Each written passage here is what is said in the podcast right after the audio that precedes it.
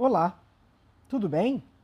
Eu sou o professor Bruno Rebelo e este é o podcast número 8 de Educação Física do segundo bimestre do módulo 4 dos anos finais das unidades escolares da DIESP.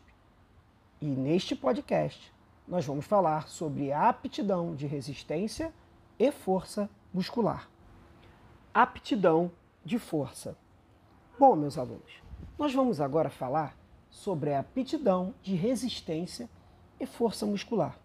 Bom, o treinamento de força, né?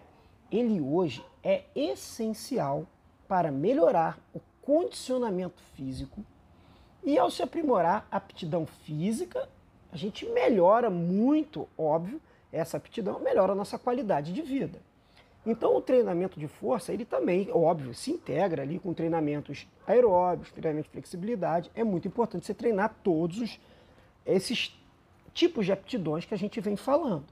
Porém, o treinamento de força, ele hoje, e indiscutivelmente, ele é o mais eficiente para desenvolver músculos. Né? Você quer desenvolver musculatura, ele é o melhor tipo de treinamento né? E ele é eficaz demais nisso. Então, ele é muito importante para o nosso dia a dia. Por exemplo, você ser mais forte para transportar bolsas, sacolas de mercado, é, para levantar uma caixa, subir escada, né? bem como até uma situação de emergência, vai empurrar um carro, uma moto, você precisa ter musculaturas e músculos fortes, né? além deles alinharem ou ajudarem no alinhamento do nosso corpo, do esqueleto prevenindo, por exemplo, dores de joelhos, colunas e tal. Então, ter essa musculatura forte, tendões, músculos fortes, é muito importante para o nosso dia a dia e para a nossa postura. Né? O treino de força, hoje, por exemplo, hoje em dia, ele é reconhecido como um componente muito importante né, nos programas de atividade física para jovens. Né?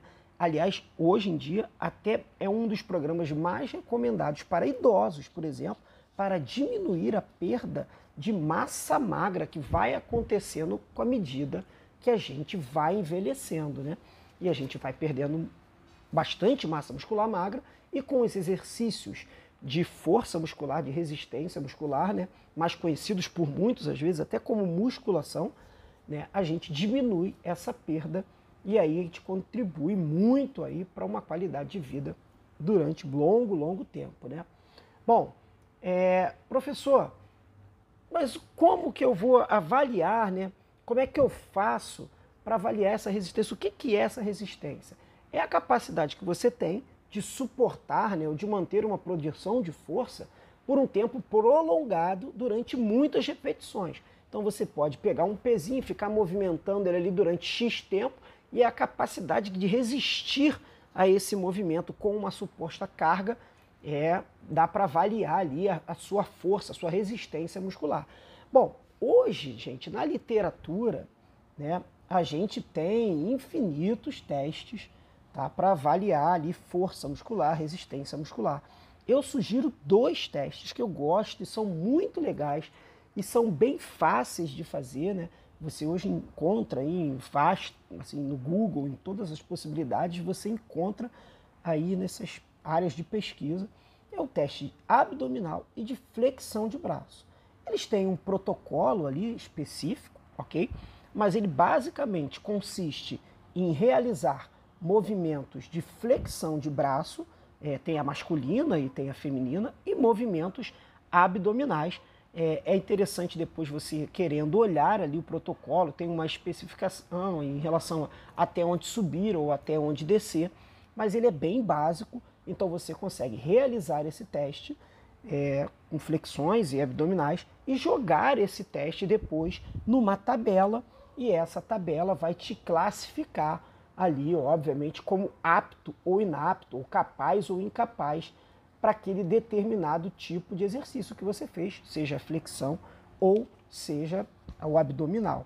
Então, gente, são dois testes que eu recomendo, acho muito interessante vocês pesquisarem, flexão de braço e abdominais, beleza? Então, fica a dica aqui do professor. Pratiquem exercícios contra resistência ou exercícios de musculação. são exercícios que a longo prazo trazem muito benefício, aumentam e mantêm a nossa capacidade de massa muscular magra, melhorando assim muito a nossa aptidão física de força ou resistência muscular. Este foi o nosso podcast. Eu espero que vocês tenham gostado e até a nossa próxima aula. Um grande abraço.